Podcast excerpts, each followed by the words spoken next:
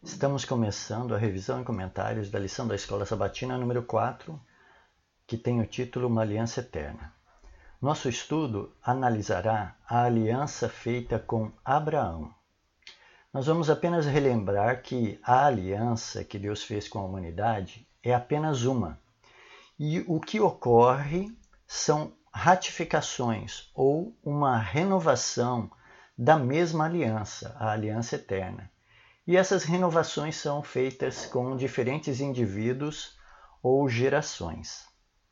A aliança com Abraão é muito significativa porque Deus se apresenta ao patriarca com seu nome próprio. Deus é espírito e não possui uma natureza física, corporal, orgânica como nós humanos. Deus não tem uma forma ou hábitos de estilo de vida como os hábitos humanos mas ele se revela a nós. E aqui, ao apresentar sua aliança com Abraão, Deus se apresenta com um nome próprio. Em Gênesis capítulo 15, verso 7, Deus diz: Eu sou o Senhor que o tirei de Ur dos Caldeus, para lhe dar esta terra como herança. Gênesis 15, verso 7. As versões em português traduzem o nome de Deus como Senhor mas no original hebraico estão quatro letras, YHWH. Essa é a forma vocalizada de um dos três grandes nomes hebraicos de Deus, originalmente expressos aqui no tetagrama. Para os israelitas, esse nome era por demais sagrado para ser pronunciado ou escrito. O nome inefável de Deus, o eterno, o eternamente existente, de quem todas as coisas criadas procederam. Esse nome, então, não era pronunciado senão com as vogais dos outros dois nomes, Adonai e Elohim. A primeira letra inserida no tetragrama era A de Adonai, e a segunda letra inserida no tetragrama era E de Elohim. E aí ficava Yahvé. Esse nome Yahvé está vinculado à raiz hebraica do verbo ser. Em Êxodo capítulo 3, versos 13 e 14, Moisés pergunta a Deus: Quando eu voltar aos filhos de Israel e lhes disser: O Deus de vossos pais me enviou a vocês, e eles me perguntarem: Qual é o seu nome? Que direi a eles? Diz, disse Deus a Moisés: Eu sou o que sou. Assim dirás aos filhos de Israel: Eu sou, me enviou a vocês. Êxodo capítulo 3, versos 13 e 14. Temos aqui o nome revelado de Deus.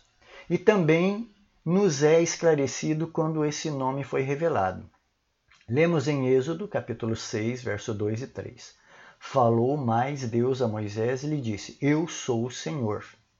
Aqui no hebraico é Yahvé, Apareci a Abraão, a Isaac e a Jacó como o Deus Todo-Poderoso, mas pelo meu nome, o Senhor, no hebraico Yahvé, não lhes foi conhecido. Portanto, o nome foi o nome Yahvé foi o terceiro dos nomes de Deus a ser revelado. O primeiro nome revelado foi Elohim, que aparece logo no primeiro versículo de Gênesis, capítulo 1, verso 1. No princípio criou Deus, no hebraico Elohim, os céus e a terra. O segundo nome foi Adonai, em Gênesis capítulo 15, verso 2. Abraão se dirige a Deus dizendo: Senhor, no hebraico Adonai, Deus, no hebraico Yahvé, que me haverás de dar se continuo sem filhos? Fecha aspas. Gênesis capítulo 15, verso 2. Adonai era um nome que os semitas em geral usavam para os deuses, inclusive para Baal também. E o terceiro nome revelado foi revelado a Moisés diante da sarça ardente em Êxodo capítulo 3, versículo 13 e 14, quando o próprio Deus diz o seu nome, que é o tetragrama. Se dividirmos um pouco mais esse nome, a primeira parte IA, YA, tem um significado exclamatório, pois nas línguas semíticas esse Yah é uma exclamação. A segunda parte do nome W, Vé, está ligada ao verbo ser. Esse nome sagrado tem um significado parecido com algo que poderíamos agora explicar como ó, ele existe ou a, ele existe. Parece ser um, uma forma do verbo hayá, no hebraico, que quer dizer ser, e nesse caso significaria o eterno, o que existe, o que existe por si mesmo, o autossuficiente, ou aquele que vive eternamente, ou como o próprio Deus disse, eu sou. Esse nome YHWH na forma do tetragrama ou das quatro letras aparece 6.828 vezes no Antigo Testamento. Mas, como vimos, o próprio Deus explicou o significado de Yahvé em Êxodo 3,14.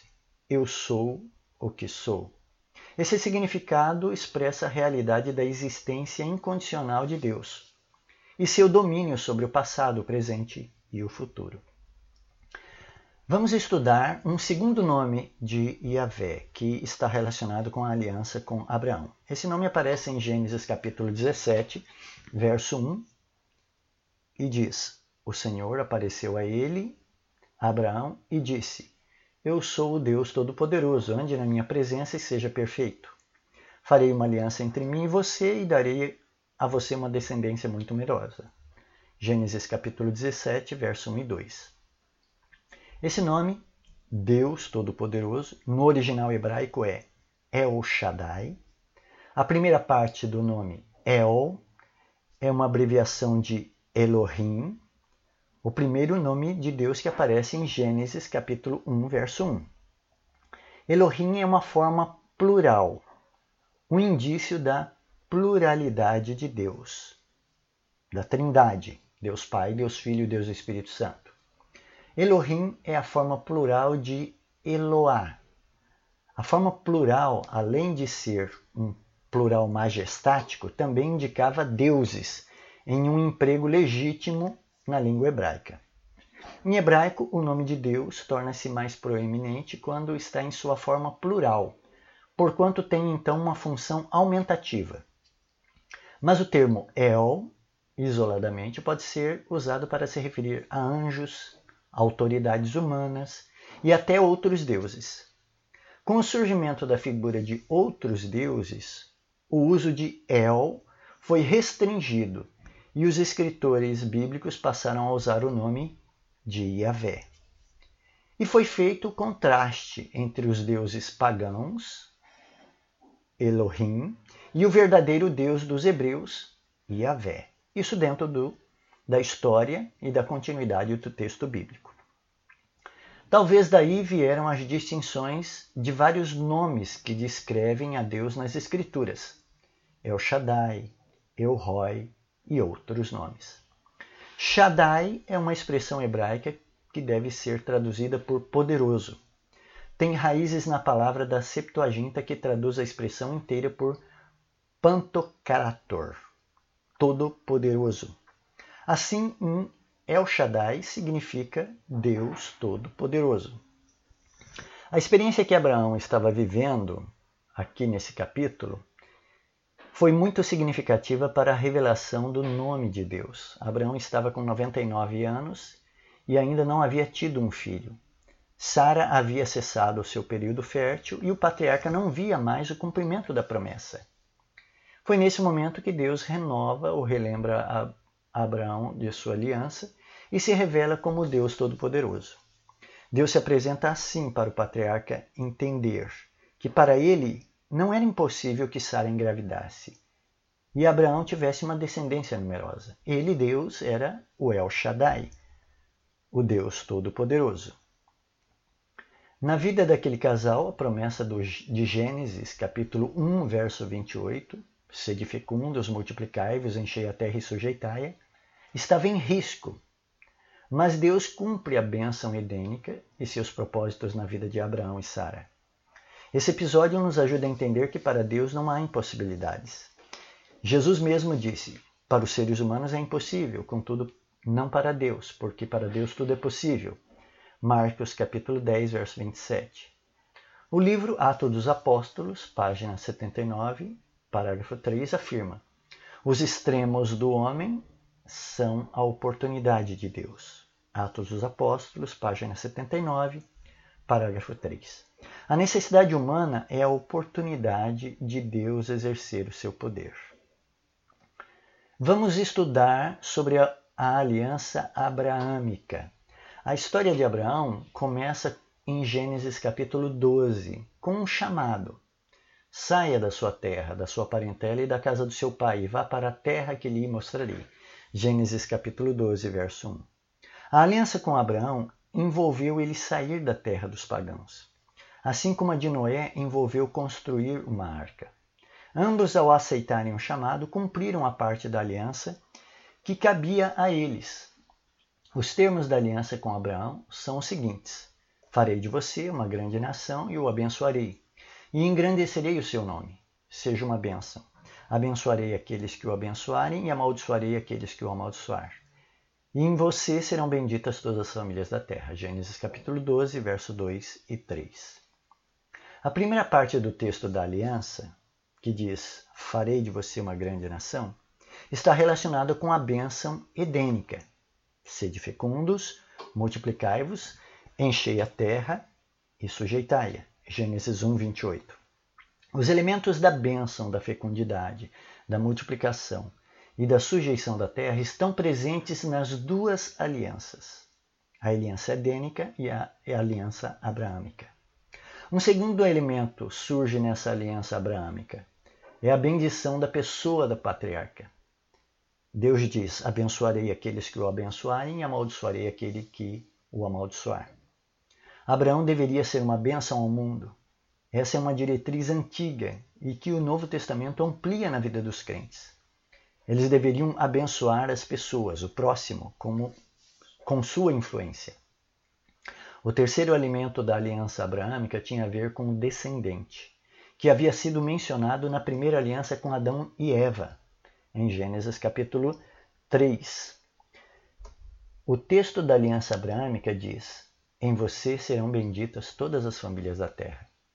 E isso se referia ao Messias. A fecundidade do povo de Deus era o cumprimento da vinda do Messias. Por isso, Satanás sempre atacou essa particularidade do povo de Deus, tentando frustrar a promessa de um descendente, tornando as mulheres dos patriarcas estéreis. Por isso o Antigo Testamento tem tantas histórias de esterilidade.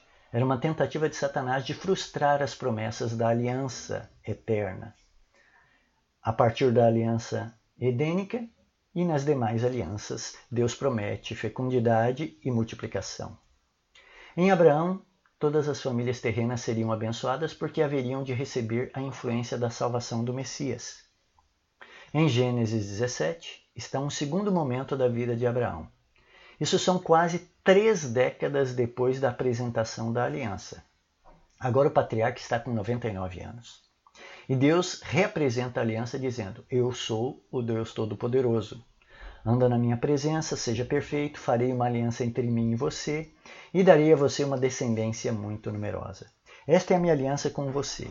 Você será pai de muitas nações. Farei com, com que você seja extraordinariamente fecundo. De você farei surgir nações, e reis procederão de você. Estabelecerei uma aliança entre mim e você e sua descendência no decurso das suas gerações. Aliança perpétua para ser o seu Deus e o Deus da sua descendência. Darei a você e a sua descendência a terra, até agora, onde você é estrangeiro. Mas toda a terra de Canaã a darei como propriedade perpétua e serei o Deus deles. Gênesis capítulo 17, verso 1 a 8.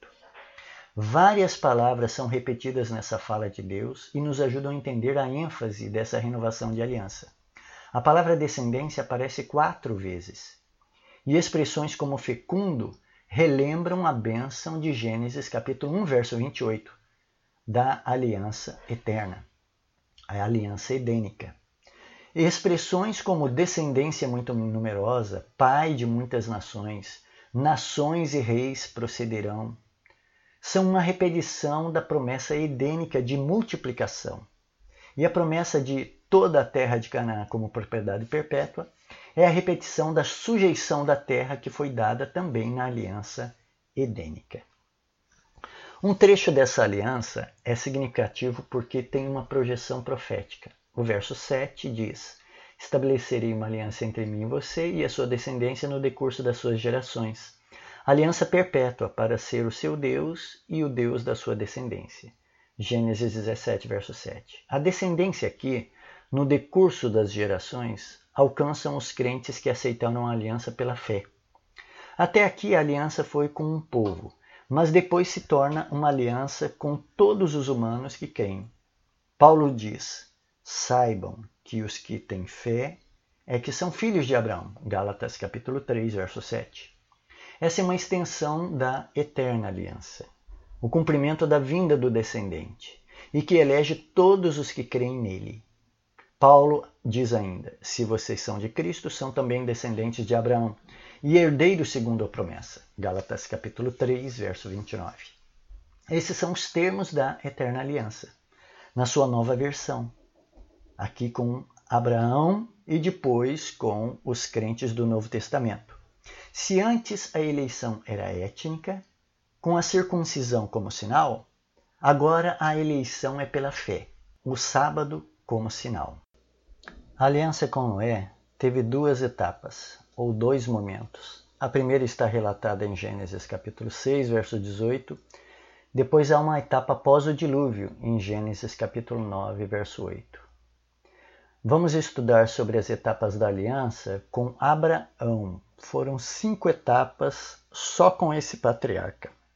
Em Gênesis capítulo 12, verso 1 e 2, temos a primeira etapa da aliança com Abraão. Aqui Deus faz promessas a ele em Gênesis capítulo 13, verso 15 e 16, Deus volta a confirmar a aliança com Abraão e depois que Ló se separa do patriarca. Em Gênesis capítulo 15, depois que Abraão interfere em uma guerra e liberta Ló, Deus volta a confirmar suas promessas da aliança. No verso 18 é dito: Naquele mesmo dia, o Senhor fez aliança com Abraão dizendo: A sua descendência dê essa terra, desde o rio do Egito até o grande rio Eufrates. Gênesis 15, verso 18. A quarta etapa da aliança, confirmada com Abraão, foi em Gênesis capítulo 17. Deus diz no verso 2: Farei uma aliança entre mim e você, e darei a você uma descendência muito numerosa. Gênesis 17, verso 2.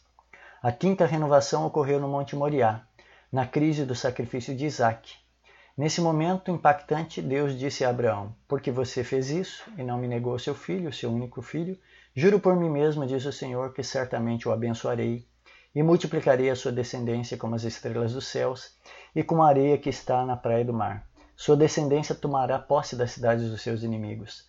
Na sua descendência serão benditas todas as nações da terra, porque você obedeceu a minha voz. Gênesis 22, versos 16 a 18. Aqui, nessa quinta renovação o elemento de multiplicação e bênção da promessa de Gênesis, capítulo 1, verso 28, são repetidas. Veja que essas não são alianças diferentes. A aliança é eterna, a partir daquela aliança edênica, tanto no Antigo e no Novo Testamento, mas Deus, na sua misericórdia, renova essa aliança com seus servos. Deus renovou sua aliança duas vezes com Noé renovou sua aliança cinco vezes com Abraão. Nas renovações da aliança com Abraão, Deus fez isso com o patriarca nos momentos de crise que ele enfrentou. Deus fez isso no momento que o pai de Abraão morreu. Depois fortaleceu a fé de Abraão no momento em que enfrentou uma guerra. Em seguida, renovou seu pacto com Abraão quando completou 99 anos e sua idade fértil havia ficado para trás. E a última renovação de aliança, por fim, aconteceu na crise do Monte Moriá, quando a fé de Abraão foi provada ao extremo. Nós hoje também temos as renovações da mesma aliança eterna. Essas renovações atualmente acontecem nas cerimônias do lava-pés e Santa Ceia. Ali o crente renova sua aliança individualmente com Cristo. E essa renovação ocorre pela fé nos símbolos ministrados, a água, o pão e o vinho. Não permita que nada impeça você de renovar sua aliança com Deus em cada santa ceia. Veja o exemplo de Abraão. Era nas crises e nos momentos difíceis que Deus buscava renovar sua aliança com ele. Não deixe de participar da Santa Ceia porque você está passando por momentos difíceis ou crises. É nesse momento que você precisa confirmar sua fé e receber os benefícios da renovação da aliança eterna. Toda vez que você participa do lava-pés, seus pecados são lavados.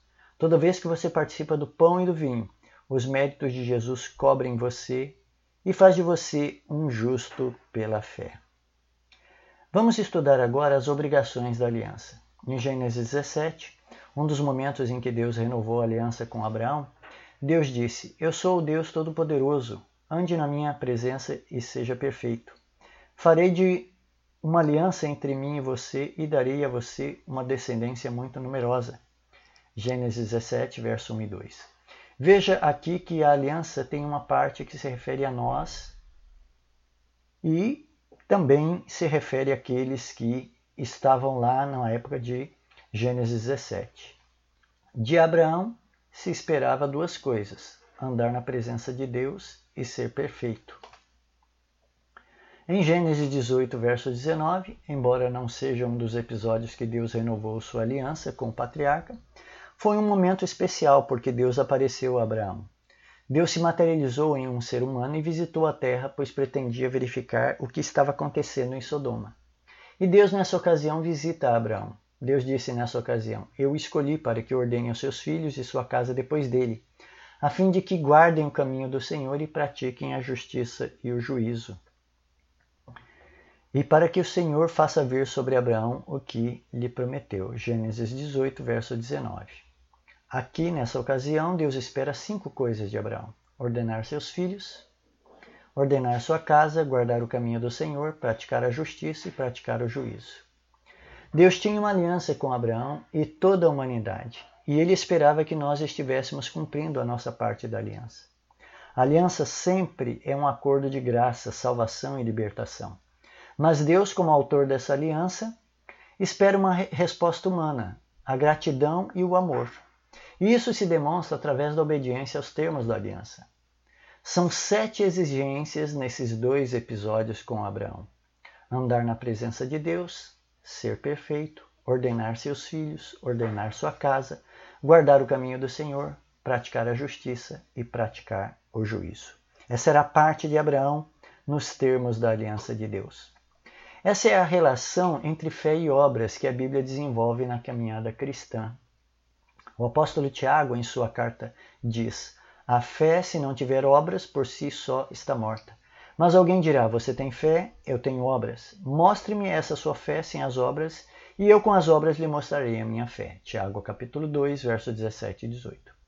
As obras devem ser uma resposta de amor à salvação da aliança que Deus fez conosco.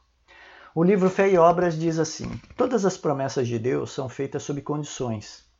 Se fazemos Sua vontade, se andamos na verdade, então podemos pedir o que quisermos e nos será feito. Enquanto procuramos diligentemente ser obedientes, Deus ouvirá nossas petições, mas Ele não nos abençoará na desobediência. Se resolvemos desobedecer aos seus mandamentos, podemos exclamar: Fé, fé, tão somente tem de fé. E a segura palavra de Deus dará a resposta: A fé sem as obras é morta. Tiago capítulo 2, verso 20. Semelhante fé será apenas como o bronze que soa ou como o sino que retine a fim de receber os benefícios da graça de Deus, precisamos fazer a nossa parte. Precisamos lutar fielmente e produzir frutos dignos de arrependimento. Lembremos que estamos em um acordo com o Rei do Universo. Isso também é uma aliança. Há uma parte de bênçãos a receber, mas há uma parte de obediência a executar.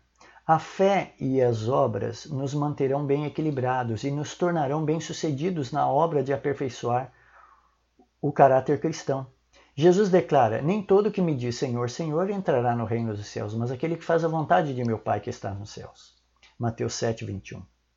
E falando do alimento temporal, disse o apóstolo: Porque quando ainda estávamos convosco, vos mandamos isto, que se alguém não quiser trabalhar, não coma também. 2 Tessalonicenses capítulo 3, verso 10. A mesma regra se aplica à nossa nutrição espiritual. Se alguém quer ter o pão da vida eterna, faça esforços para obtê-lo. Livro Fé e Obras, página 43, parágrafo 1. Antes de termos um acordo com Deus, temos um relacionamento com Ele. A quebra da aliança por meio de desobediência significa infidelidade a um relacionamento com Deus. Em um relacionamento, as obras são a fidelidade e o tempo de qualidade que se passa com o cônjuge, os momentos de intimidade, o cuidado, o respeito, as juras de amor, palavras e atitudes de carinho, a consideração. Veja, há amor e existe obras, até num casamento. E a aliança com Deus é esse casamento, ou o relacionamento que mantemos com Ele. Vamos concluir o nosso estudo respondendo a algumas perguntas. Qual o nome de Deus e o que ele significa? Deus é espírito, e como um ser da dimensão espiritual, ele não tem corpo, não tem forma. Deus também não tem nome no mundo espiritual. Por isso ele se apresentou dizendo a Abraão: Eu sou o que sou. O termo Iavé, transliterado do tetragrama YHWH, significa isso: Eu sou o que sou. É como se Deus estivesse dizendo a nós, criaturas temporais e orgânicas: Eu sou o espírito, eu sou o que sou. Não tente me entender, eu estou além da sua compreensão. Segunda pergunta: qual era a importância dos nomes que Deus usou para se identificar a Abraão? Quais nomes ele usou para se identificar? Deus é um ser espiritual, atemporal e ao mesmo tempo transcendente e imanente. Transcendência é a qualidade de Deus de ser inalcançável, inacessível. E imanente é a qualidade de Deus de ser próximo e se revelar interiormente ao espírito humano. Deus é o que ele é, espírito. Quando ele se autonomeou, foi uma revelação para que entendêssemos um pouco dele, mas ele na realidade não tem um nome, embora ele se revelou com um nome. Por isso, o melhor nome que ele se revelou foi o de Pai, para entendermos o seu amor. Mas, ao mesmo tempo, ele não é pai, ele é criador. Ele não tem um filho, ele tem ali a Trindade, embora tenha dado o seu filho para morrer por nós. Esses são os paradigmas da revelação de Deus aos seres humanos.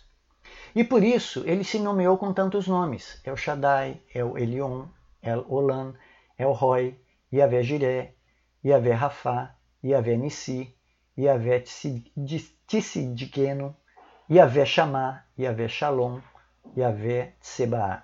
E, a, e ainda ele se apresentou como Deus de Abraão, Deus de Isaac, Deus de, Deus de Jacó. Ou seja, Deus é um Deus pessoal. Terceira pergunta: por que o Senhor se preocupou em explicar o significado do seu próprio nome?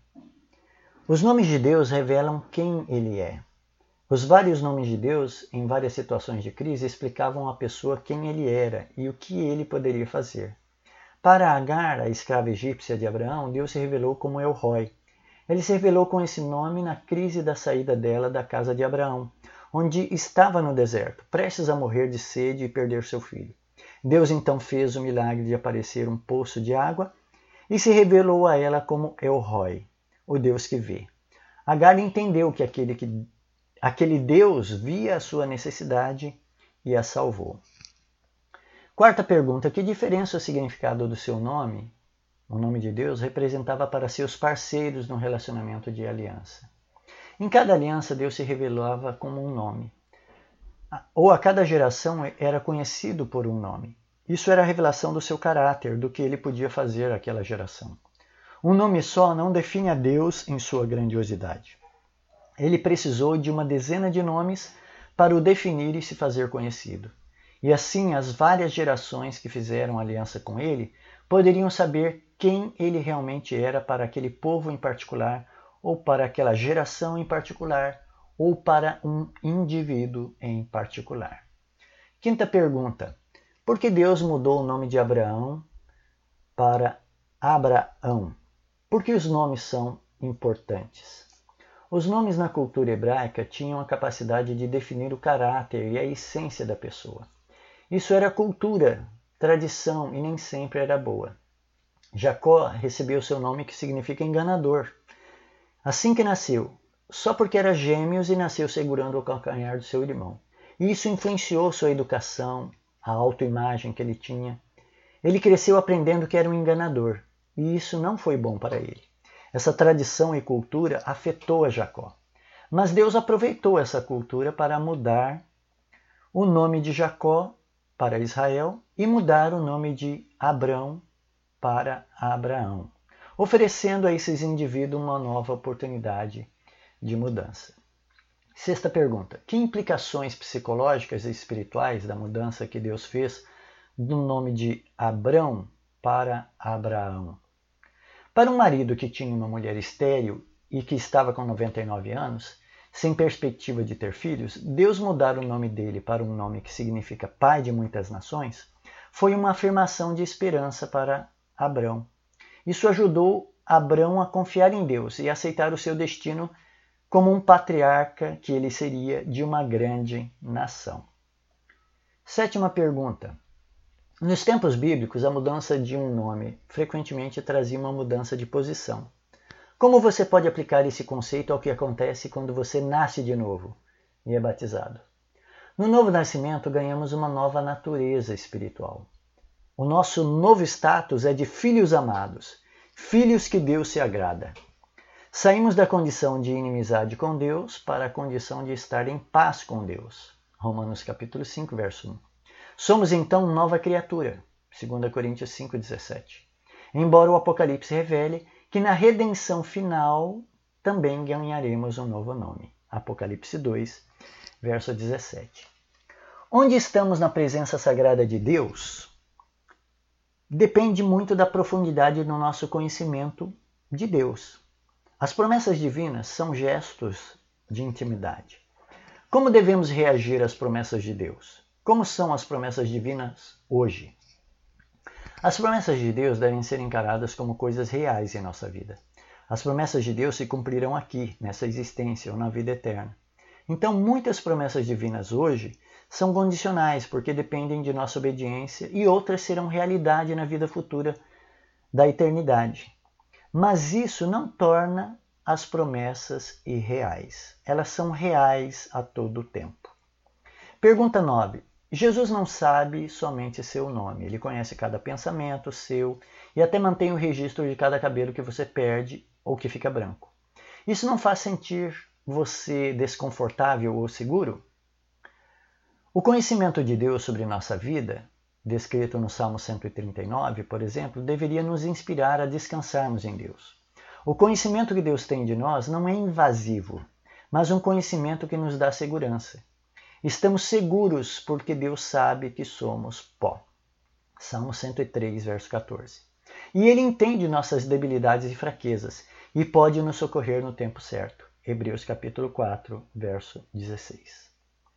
Décima pergunta. De várias maneiras, Deus tenta comunicar-nos a verdade sobre sua natureza e caráter.